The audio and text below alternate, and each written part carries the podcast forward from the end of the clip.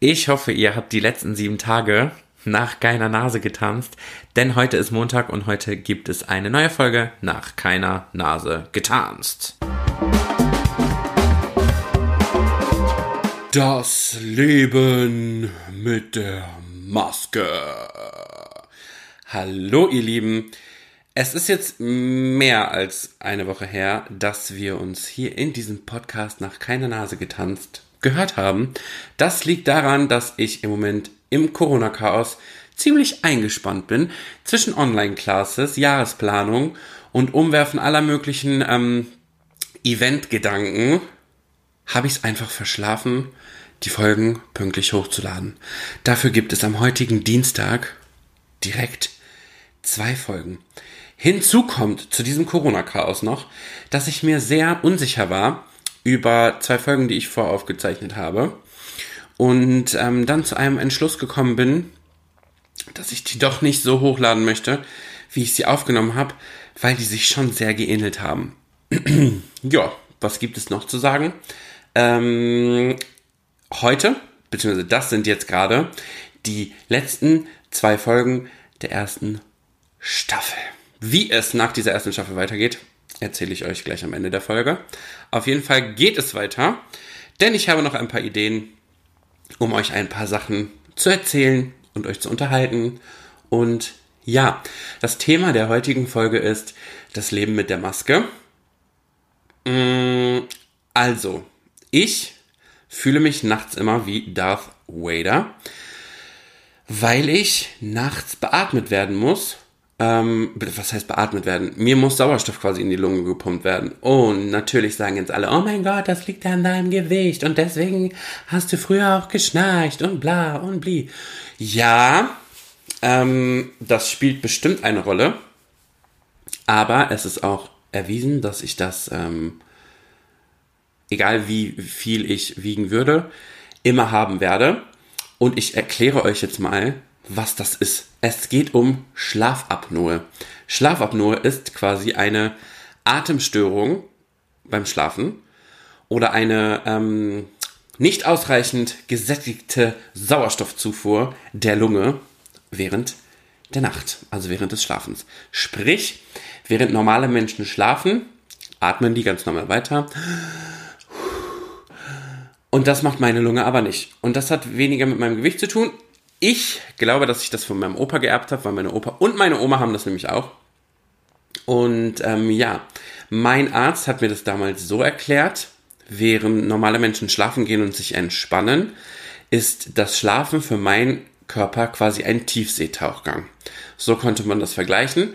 Und das war für mich auch ganz krass, so dieses Beispiel. Mm, das fand ich schon heftig, als ich das, äh, als mir das erklärt wurde. Ja, sprich, ich höre halt nachts auf zu atmen und hole dann irgendwann wieder Tiefluft. Also ihr könnt euch das so vorstellen, ich atme ganz normal, ich atme, ich atme und irgendwann atme ich nicht mehr. Und dann hört man so ein und dann atme ich weiter. Ich werde davon aber nicht wach, sondern ich denke, ich schlafe weiter, aber komme gar nicht in diese Entspannungsphase und eigentlich auch nicht in die Tiefschlafphase. Wie habe ich das festgestellt, dass ich das habe. Eigentlich aus purer Verzweiflung. Wir gehen mal zurück in meinem Leben, in meine jungen Teenagerjahre. Ähm, ja, irgendwann fängt es natürlich an. Also ich glaube nicht, ich glaube Schlafapnoe entwickelt sich mit dem Wachstum der Lunge. Als Kind hatte ich damit noch keine Probleme, wobei das auch nicht irgendwie medizinisch erwiesen ist. Also ich weiß es nicht. Auf jeden Fall gab es für mich ein einschneidendes Erlebnis. Ähm, ich war natürlich in meiner Jugend, da habe ich noch Alkohol getrunken, zwischendurch auch mal besoffen und natürlich hat man dann einen Kater. Und die besagte Situation war folgende. Ich bin irgendwann morgens wach geworden, auch nach einer Party, und hatte einen Kater. Und dieser Kater ging aber einfach nicht weg. Über zwei Wochen. Also dieses Katergefühl. Also natürlich war der Kater irgendwann weg, aber das Katergefühl ist nicht weggegangen. Wie hat sich das für mich geäußert? Also zu diesem Katergefühl, dass ich einfach nicht richtig wach geworden bin. Ich hatte das Gefühl, ich kann nicht richtig gucken. Ich war so ein bisschen schwummerig. Ähm, ist hinzugekommen, dass ich mich komischerweise von allen möglichen Menschen beobachtet gefühlt habe. Also ich bin rausgegangen, habe mich beobachtet gefühlt. Mm, ich habe gedacht, alle Menschen gucken mich an. Dann hatte ich das Gefühl, jederzeit irgendwie was Peinliches machen zu können, um mich irgendwie zu blamieren, dass die Leute mich noch mehr angucken könnten. Ähm, ich war mega lichtempfindlich. Mir war schwindelig und ich habe mich gefühlt wie unter so einer Glaskuppel ähm, und habe alles nur wie so total schwammig wahrgenommen. Ich habe zwar alles richtig gemacht, also ich bin damals noch zur Schule gegangen, das hat keiner gemerkt, aber innerlich war das so ein zerrissenes Gefühl, weil ich gar nicht mitbekommen habe, dass ich gerade aktiv am Leben teilnehme. Ähm, und als ich das so gemerkt habe, bin ich das erste, was ich gemacht habe, ich bin nach Hause gefahren, habe die ähm, Jalousien in meinem Zimmer zugezogen und es war komplett dunkel. Ich habe mich an meinem Bett gelegt nach der Schule und habe mich einfach nur hingelegt. Ich habe nicht mal geschlafen, also ich habe mich einfach hingelegt. Und dann war der erste Gedanke, okay, Chris, mh, mm, vielleicht hat dir jemand was ins Glas getan. Das war so die erste Vermutung. Oh, vielleicht äh, ist es wie so ein Rausch oder wie so ein Entzug oder wie auch immer. Ich war halt voll hilflos. Ähm, hab da am Anfang auch noch nicht so wirklich über meine Eltern, also nicht über meine, mit meinen Eltern drüber geredet, weil ich mich halt schon irgendwie geschämt habe, weil ich mir gedacht habe, okay, was ist eigentlich los bei dir? Irgendwann wurde das dann besser, ähm, dieses Katergefühl oder dieses unter der Kuppel stehen. Und dann war ich ganz normal. Also dann war easy going. Ich wurde so Tag für Tag ein bisschen fitter und ähm, dieses Beobachtungsgefühl war nicht mehr da. Ähm, ja, aber eigentlich war immer diese Aussage, beziehungsweise das Gefühl, was ich in diesen Wochen gerne gemacht hätte, ich hätte keine Ver Verpflichtungen gehabt, sondern ich wäre einfach nur im Bett geblieben, ganz alleine. Niemand hätte mich angesprochen, nobody. Ähm, wie ging es dann weiter? Dann ging, waren diese, ich habe sie dann angefangen, liebevoll Hänger zu nennen dann war der Hänger vorbei. Und je älter ich wurde, desto, ja, nicht intensiver wurde das, sondern desto länger wurden die Hänger. Also am Anfang hatte ich die Hänger vielleicht drei Tage. Dann wurden es vier, dann wurden es fünf, dann war es eine Woche. Also ich konnte genau sehen, okay, ich habe gerade die ersten Anzeichen. Mm, ich fühle mich wieder wie unter so einer Glaskuppel. Das war dann nicht von morgens bis abends, sondern nur so teilweise. Habe mich komisch gefühlt, habe mich beobachtet gefühlt, hab, hatte Schiss, was falsch zu machen. Ähm, beziehungsweise nicht was falsch zu machen, sondern hatte Schiss, irgendwie mich zu blamieren. Und ähm, ich wusste, okay, heute ist Sonntag, nächste Woche Sonntag, eine Woche aushalten, dann ist es vorbei. Da habe ich mich ganz gut durchgehangelt, weil ich gedacht habe, ja, vielleicht sind das so, so Erschöpfungserscheinungen, keine Ahnung. Du machst ein freiwilliges soziales Jahr, gehst nebenbei arbeiten, von morgens bis abends unterwegs, wohnst schon quasi alleine, musst dein Leben irgendwie in den, im Griff halten, Vielleicht ist das so, ein, so eine Zwangspause, die sich der Körper nennt, nimmt. Und ähm, ja, und irgendwann war das aber nicht mehr so. Dann dachte ich, ich hätte das unter Kontrolle von Sonntag bis Sonntag. Dann hat das eventuell, also das ist jetzt nur ein Beispiel, sonntags angefangen. Dann war es aber am Sonntag noch nicht vorbei. Dann war es erst irgendwann am Montag vorbei. Dann war es am Dienstag vorbei. Und ich glaube, das längste, also am längsten hatte ich, glaube ich, einen Hänger, das waren, ich glaube, knapp drei Wochen. Ähm, ja, und das, da, also das knockt dich aus, weil du überhaupt nicht auf dein Leben klarkommst. Und ähm, ja, ich habe mir dann, also ich habe ganz lange mit niemandem darüber geredet. Wie gesagt, es hat halt auch niemand gemerkt, weil ich das immer überspielt habe. Ähm, und habe dann die wildesten Theorien entwickelt. Okay, vielleicht liegt es an der Ernährung. Vielleicht muss ich mehr Vitamine zu mir nehmen und mir fehlen Vitamine vielleicht habe ich eine Allergie, weil das halt öfters auch am Anfang gerade war, wenn ich getrunken habe, also Alkohol zu mir genommen habe, jetzt nicht in Massen oder so, ähm, dass ich eine Alkoholunverträglichkeit bei mir festgestellt habe. Das war auch der Punkt, wo ich mit dem Trinken aufgehört habe, wo ich gesagt habe, okay, Alkohol nie wieder, weil ich einfach pure Angst hatte, wieder dadurch einen Hänger zu bekommen, obwohl nie bewiesen war, äh, dass ich eine Alkoholunverträglichkeit habe oder so. Aber in meinem Kopf war das, ich habe das immer krasser beobachtet. Also der Hänger fängt an und ich habe wirklich aufgeschrieben, okay, was hast du die letzten Tage gemacht? Was hast du die letzten Tage gemacht? Hm, wie, ähm, dann habe ich überlegt, ob ich eine Allergie gegen Leberwurst habe. Also Leute, man hat sich, ich habe mir wirklich den Kopf zerbrochen, weil ich einfach diese Ursache irgendwann finden wollte.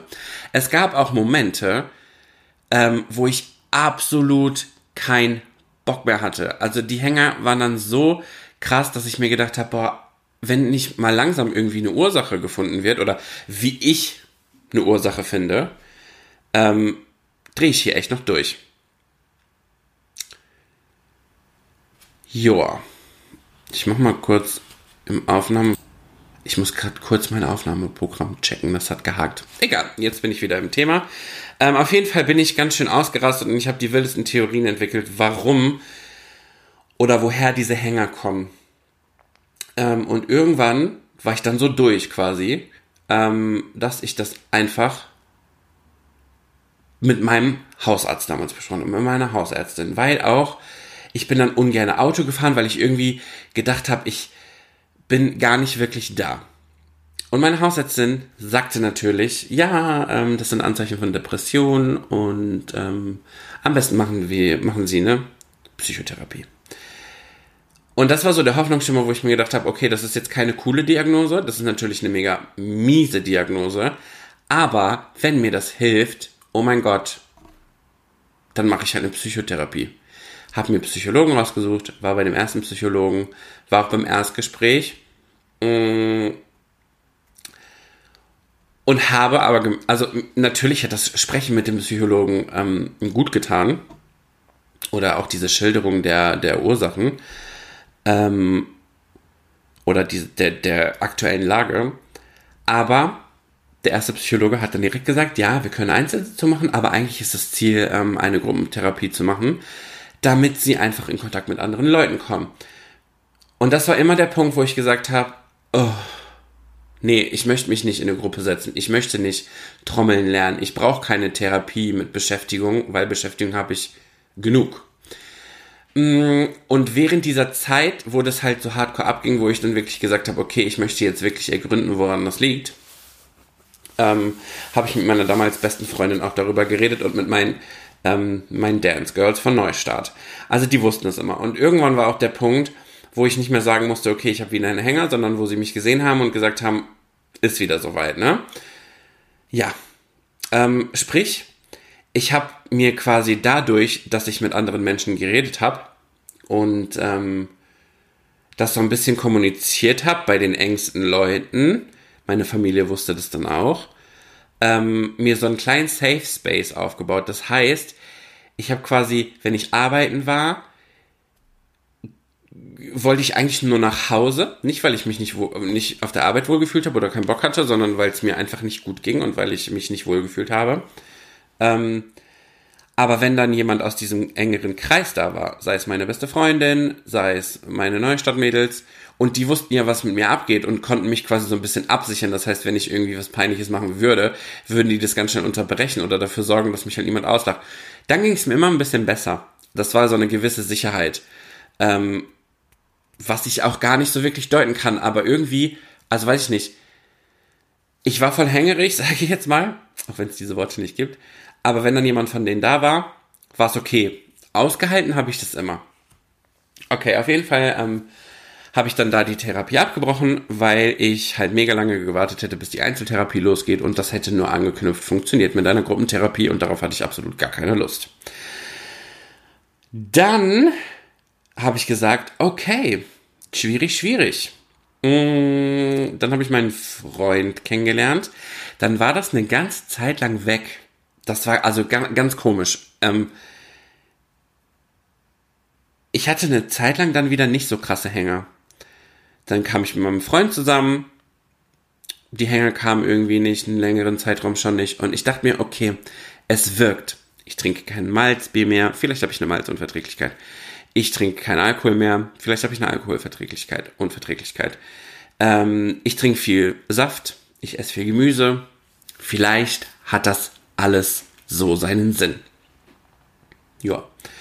Und dann war ich schon, ich weiß gar nicht, wir waren auf jeden Fall schon länger zusammen. Von jetzt auf gleich kam ein Hänger zurück. Und ich habe mir gesagt, wenn diese Hänger mich jetzt im Leben im Griff haben, drehe ich durch und dann hat das alles gar keinen Sinn mehr. Und dann bin ich, habe ich, ich weiß gar nicht mehr genau, wie es war. Boah, das ist jetzt bestimmt fünf Jahre her ungefähr, gar nicht so lange. Ähm, habe ich mein Telefon genommen, habe in der psychiatrischen Abteilung in äh, Gerresheim angerufen. Das ist so eine ganz große psychiatrische Klinik. Und habe gesagt, passen Sie auf, so und so sieht's aus. Ich brauche Hilfe. Und soll ich euch was sagen? Ich habe gar nicht angerufen. Nein, oh mein Gott, ja. Ich habe im Internet gegoogelt, wo es offene Anlaufstellen für ähm, Psychologen gibt. Und bin dann ganz früh morgens um 6 Uhr oder so losgefahren und damit ich auch wirklich pünktlich da bin und war um 37 bei dieser offenen Anlaufstelle. Genau.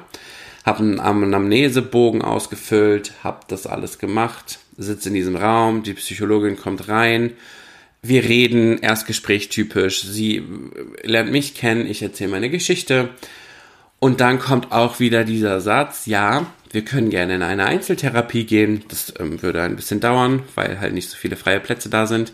Aber eigentlich bräuchten sie eine Gruppentherapie. Ähm, sie brauchen ähm, Beschäftigung neben ihrem Job. Ähm, müssen sie andere Leute kennenlernen, die mit dem Job nichts zu tun haben. Mm. Und vielleicht sollten sie sich ein Hobby suchen. Trommeln zum Beispiel. Und ich dachte mir so, okay. Wollt ihr mich eigentlich alle komplett verarschen? Ich habe keinen Bock zu trommeln, ich habe keinen Bock auf Gruppentherapie, ich will einfach nur, dass mir geholfen wird. So verzweifelt war ich. Also habe ich auch das abgebrochen, weil ich mir gedacht habe, okay, dieses Erstgespräch führt gerade genau dazu, wo auch das erste Erstgespräch mit dem anderen Psychologen hinzugeführt hat. Und habe dann beschlossen, ähm, dass ich das nicht ändern kann, dass ich diese Hänger nur aushalten kann. Was mich in meiner Lebensqualität natürlich mega, mega ähm, eingeschränkt hat, weil irgendwann bin ich mit meinem Freund zusammengezogen und ich hatte dann nicht mehr dieses, okay, ich kann mich jetzt komplett zurückziehen. Ich habe mit meinem Freund dann natürlich drüber geredet, habe dem das auch erklärt, der hatte auch Verständnis dafür. Aber einfach waren so Hängerphasen nicht, weil ich mich halt selber überhaupt nicht deuten konnte. Die, meine engen Leute haben es natürlich gemerkt und es war wirklich, wirklich ganz, eine ganz, ganz strange Zeit, die ich niemandem wünsche, weil man einfach lebt wie und also ich, das ist immer mein Beispiel. Du bist unter einer Glashaube und nimmst aber am normalen Leben teil. Ähm, was ich hier auch nochmal sagen möchte, Menschen, die das gerne, also die das, die quasi damit leben, das dauerhaft zu haben, depressiv zu sein oder so, oh mein Gott, das muss so schlimm sein. Und ich finde, das sollte kein Tabuthema sein. Genau aus diesem Grund mache ich halt auch diese Folge. Dieses Schlafapnoe-Dings oder psychische Gesundheit sind so wichtig heutzutage. Ähm, und deswegen muss man darüber reden und Mut machen. Auf jeden Fall hat meine Mama dann irgendwann gesagt, ähm, wie wär's denn mal, wenn du einfach so einen Schlaflabortest machst? Also, wenn du zu deinem HNO-Arzt gehst und sagst, ey, ich habe voll die Schlafprobleme, ähm, so und so sieht's aus. Weil ich war dann auch zwischendurch beim Hausarzt und dann hieß es ja, sie stehen kurz vor einem Burnout. Ähm, die, sie sind, werden, sie sind kurz davor manisch depressiv zu werden. Ich habe dann auch so Stimmungsaufheller quasi bekommen. Eigentlich waren es Antidepressiva, ähm, ganz leichte. Ich habe dann auch gemerkt, als ich die Tabletten genommen habe, dass es mir eine Stunde lang gut ging, aber das ist, war ja nicht die Lösung der Ursache, weil ich einfach immer wieder das Gefühl habe, wenn irgendeine Diagnose kommt, das ist es nicht. Also mein Inneres hat immer gesagt, nee, irgendwas stimmt da nicht an der Ursache, die gerade bei dir diagnostiziert wird. Das kann es nicht sein. Und dann hat meine Mama gesagt, ey, pass auf, wir machen so einen Atemtest. Die hat damals noch beim HNO-Arzt gearbeitet.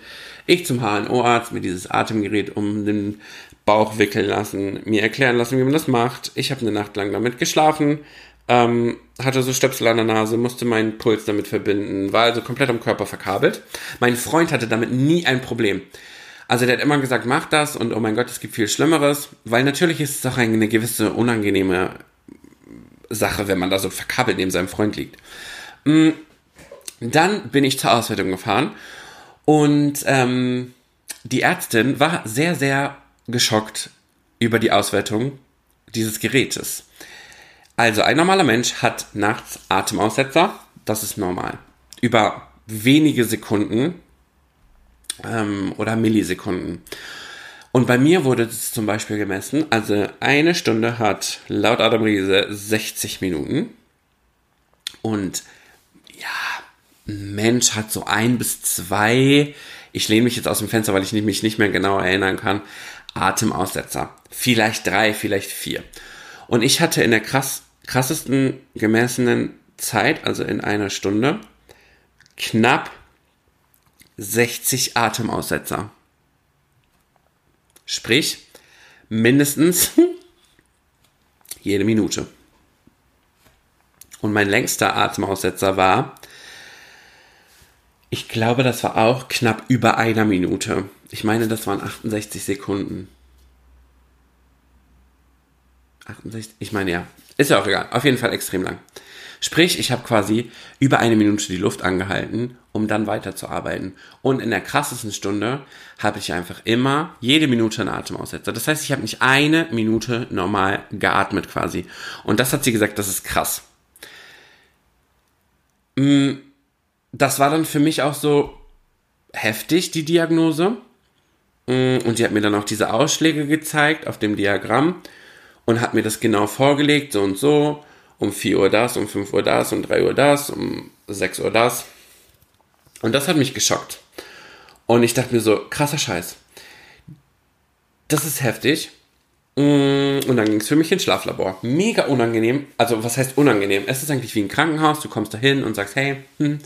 ich dachte immer, man geht ins Schlaflabor nachmittags und kriegt eine Spritze, dass man schläft.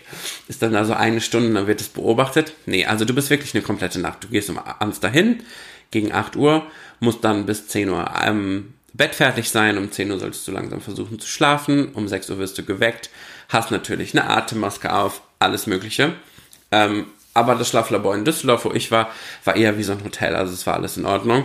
Aber es ist trotzdem ein komisches Gefühl, dahin zu fahren, alleine. Du bist da verkabelt. Jede Stunde kommt jemand rein. Das merkt, also ich habe es nicht gemerkt ähm, und kontrolliert, ob noch alles dran ist etc., weil sonst wäre die Messung halt nicht ähm, korrekt, wenn da irgendwas fehlen würde oder wenn da was abgehen würde. Und ähm, dann habe ich da auch eine Nacht geschlafen. Ähm, um 6 Uhr wurde man geweckt, dann wurde einem das Gerät abgenommen, die Auswertung hat begonnen und um 8 Uhr hat man eigentlich eine Diagnose dieser Nacht bekommen. Und dann hat der Arzt mir das mit dem ähm, Tiefseetauchgang erklärt, also mein Körper denkt halt, also für mein Körper ist das Schlafen nicht Entspannung, sondern quasi Arbeit, weil ich quasi, also meine Lunge hat quasi einen Fehler. Wenn ich mich entspanne und in die Tiefschlafphase gelangen möchte, denkt meine Lunge einfach, okay, ich bin so entspannt, ich kann aufhören zu arbeiten. Und dieses Gerät, was ich dafür habe, mit dem ich schlafe, steht ganz klein auf meinem Nachttisch, sieht aber einfach komisch aus sorgt quasi dafür, dass wenn kein Sauerstoff oder kein Atem in die Maske kommt, Sauerstoff in meine Lunge gepumpt wird. Ähm, und ich habe wirklich, Leute, in diese Atemmaske meine allerletzte Hoffnung gesetzt. Ich habe gesagt, also ich hatte irgendwie das Gefühl, okay, das könnte es sein. Meine Großeltern haben mir natürlich zugeredet und haben gesagt, boah, du wirst, du wirst die erste Nacht mit der Maske schlafen und du wirst so krass morgens aufstehen und die denken, wow, ich habe geschlafen, ähm, dass ich mir das schwer vorstellen konnte. Aber natürlich habe ich mich auch gegen diese Maske gewehrt, weil sexy ist es ganz und gar nicht, wenn man neben seinem Freund im Bett liegt mit so einer Maske, die komplett über Mund und Nase geht und da beatmet wird. Man hört die Maske nicht, gar nichts. Was automatisch mit dem mit der Maske aufgehört hat, war mein Schnarchen, beziehungsweise ich habe gar nicht so krass geschnarcht, sondern ich habe eher dieses Luftholen gehabt wo sich auch ähm, manche Leute erschrocken haben nachts. Ähm, ja, und dann habe ich tatsächlich meine Maske bekommen, konnte die direkt mitnehmen, konnte damit schlafen und bin morgens wach geworden und habe so sehr auf dieses Gefühl gewartet, wow, du hast geschlafen. Das hat sich bei mir einfach nicht eingestellt. Also ich habe geschlafen, mir ging es gut. Ich habe vorher nicht gemerkt, dass ich weniger schlecht geschlafen habe. Ich habe jetzt nicht gemerkt, dass ich anders geschlafen habe. Aber wie soll man auch zwölf Jahre, wo man nicht richtig schläft, aufholen in einer Nacht. Das funktioniert ja nicht. Also habe ich die Maske weiterhin getragen und ja, was soll ich sagen? Seitdem ich die Maske habe, kam sehr wenig Hänger bis zu gar keine. Also ich kann mich nicht krass erinnern. Ich hatte zwischendurch immer so Anflüge äh, mal, aber das war dann tatsächlich Überarbeitung, wo ich gesagt habe, okay, du musst jetzt schlafen einfach mal. Ähm, aber ich sträube mich so dagegen zu sagen, dass ich äh, gar keine Hänger mehr hatte, weil ich da ein bisschen, ich weiß gar nicht, ob das abergläubisch ist, vielleicht bin ich einfach bescheuert, ähm, weil ich das Glück nicht herausfordern möchte. und äh, beschreien möchte. Also hau ich mal schnell auf Holz.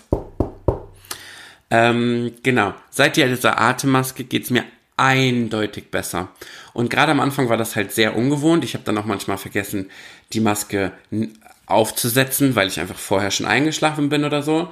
Und ich habe es am nächsten Tag direkt gemerkt, oh mein Gott, ich habe ohne Maske geschlafen. Oder du warst unterwegs für drei Tage Wochenende und du hast die Maske einfach zu Hause vergessen. Das ist, das ist ganz schlimm. Und deswegen, ja, wie soll ich sagen? Also, mich gibt's ohne Maske nicht mehr. Es ist nicht schön, aber sie gehört zu mir. Das Leben mit der Maske ist vollkommen in Ordnung. Und ich merke dadurch, dass ich da ganz offen drüber rede, dass ich, ähm, ja, also ich treffe immer mehr Menschen, die zu mir sagen, ey Chris, du hast doch mal erzählt oder du hast mal was gepostet hier mit der Atemmaske. Oh mein Gott, mein Arzt vermutet das auch bei mir ich muss ins Schlaflabor, wie wird das denn alles gemacht? Und dann sensibilisiere ich die Leute und sage, hey, das ist nicht schlimm. Natürlich ist eine Maske nicht schön, aber sie hilft dir ungemein, wenn du diese Hilfe brauchst. Oder ich habe in meinem Bekanntenkreis jemanden gehabt, der auch solche Hänger hat. Und ich habe gesagt, geh zum Arzt, lass das checken. Vielleicht ist es bei dir eine Überarbeitung und du kannst deswegen nicht schlafen. Vielleicht ist es aber tatsächlich auch ein medizinischer Grund. Das heißt nicht, wenn ihr jetzt Schlafprobleme habt, dass ihr natürlich direkt zum Arzt rennen sollt und sagt, hey, ich habe Schlafapnoe. Aber habt es im Hinterkopf, weil ich glaube, viele Ärzte checken erstmal dein Gewicht, dann checken sie deine Psyche und das Medizinische wird erstmal ausgeschlossen, weil diese Schlafapnoe einfach ein Thema ist, was einfach total, ja nicht totgeschwiegen wird, aber das gibt es einfach nicht. Ähm, und wenn man dann aber darüber redet oder man sagt, hey, ich habe eine Atemmaske oder ich habe Schlafapnoe, dann kommt immer wieder das, ach krass, das wusste ich gar nicht, dass es sowas gibt. Oder viele sagen auch, oh mein Gott, das gibt's ja nur bei Älteren, dass die so Atemmasken haben. Das hat nichts mit dem Alter zu tun, gar nichts. Das hat einfach mit deiner Lunge zu tun. Deine Lunge denkt einfach, die muss nicht atmen. Nicht, weil da zu viel Gewicht drauf liegt oder so. Auch in der Zeit von This Time Next Year, wo ich ja so krass viel abgenommen habe, hat sich das nicht verbessert. Ich muss jetzt einmal im Jahr immer zum Check-up, muss mir so ein Gerät holen, wo das nochmal abgecheckt wird, ob mein Gerät richtig eingestellt ist. Ähm, ja, man muss diese Maske pflegen, man muss sie sauber machen, man muss da Wasser reintun, man muss die Filter auswechseln. Ähm, aber es ist alles machbar und für meine psychische Gesundheit und für mein Mental Health ist es unfassbar wichtig und dann sehe ich halt beim Schlafen, wie ungefähr jeder zweite Deutsche, nicht perfekt aus und habe diese Maske im Gesicht, aber mir geht es dadurch gut. Also ich hoffe, ich habe euch ein bisschen sensibilisiert. Ähm, offen zu sein und auch die Diagnosen von Ärzten zu hinterfragen und auf euer inneres Gefühl zu hören. Also mein Bauchgefühl hat mir immer gesagt, die Diagnose, die du gerade bekommst, mm, das, das, das kann irgendwie nicht sein. Und ich habe recht behalten scheinbar. Ich glaube, dass es damals eine, natürlich kam die Psyche auch dazu. Ich war unglaublich kaputt gearbeitet durch die Ausbildung. Ähm, ich hatte auch ehrlich gesagt nicht viele Freunde außerhalb der Tanzschule, eigentlich gar keine, weil sich mein Leben einfach komplett in der Tanzschule ähm, ja, also das hat halt nur in der Tanzschule stattgefunden. Und durch meinen Freund sind da halt ganz viele soziale Faktoren zugekommen. Man wird älter, man findet sich selbst. Ich habe Gewicht verloren, ich habe wieder Gewicht zugenommen, ich habe mich selber gefunden, mich zu lieben. Man wird erwachsen. Ich glaube, das sind auch Faktoren, die da reinspielen. Aber ich glaube, der größte Faktor war einfach der medizinische Faktor. Und da habe ich mir einfach nichts erzählen lassen. Natürlich war das eine Scheißzeit, diese Hänger. Ich hoffe, sie kommen nie wieder. Ich wünsche es niemandem. Ähm, aber seid aufmerksam, hört auf euch selbst, hört auf euren Kopf, hört auf euer Herz. Und es gibt Schlimmeres, als mit einer Atemmaske zu schlafen. Glaube ich. Das hört sich schlimmer, als es ist. Also das Leben mit der Maske ist eigentlich okay und es hilft mir und das ist das Wichtigste. Und ja, ich erzähle jetzt, es wäre voll unpassend, wenn ich jetzt von der neuen, von den neuen Folgen erzähle. Vielleicht erzähle ich euch das in der nächsten Folge, die auch heute rauskommt. Und ja, ich wünsche euch eine schöne Woche. Auch hier habt ihr wieder gemerkt, ich habe nach keiner Nase getanzt, sondern nur noch meine Nase und habe auf mich vertraut. Tut das auch und ähm, schlaft gut. Die Episode von Nach keiner Nase getanzt ist vorbei. Folgt uns auf Instagram at nach keiner Nase getanzt oder at Chris van 3. Da gibt's immer regelmäßig Umfragen, damit werdet ihr quasi Teil des Podcasts und folgt uns natürlich auf Spotify, Podigy, YouTube, wherever you want. Wir geben unser Bestes, überall zu finden zu sein und wünschen euch eine super schöne Woche. Und denkt daran, an die eigene Nase fassen und nach keiner Nase tanzen.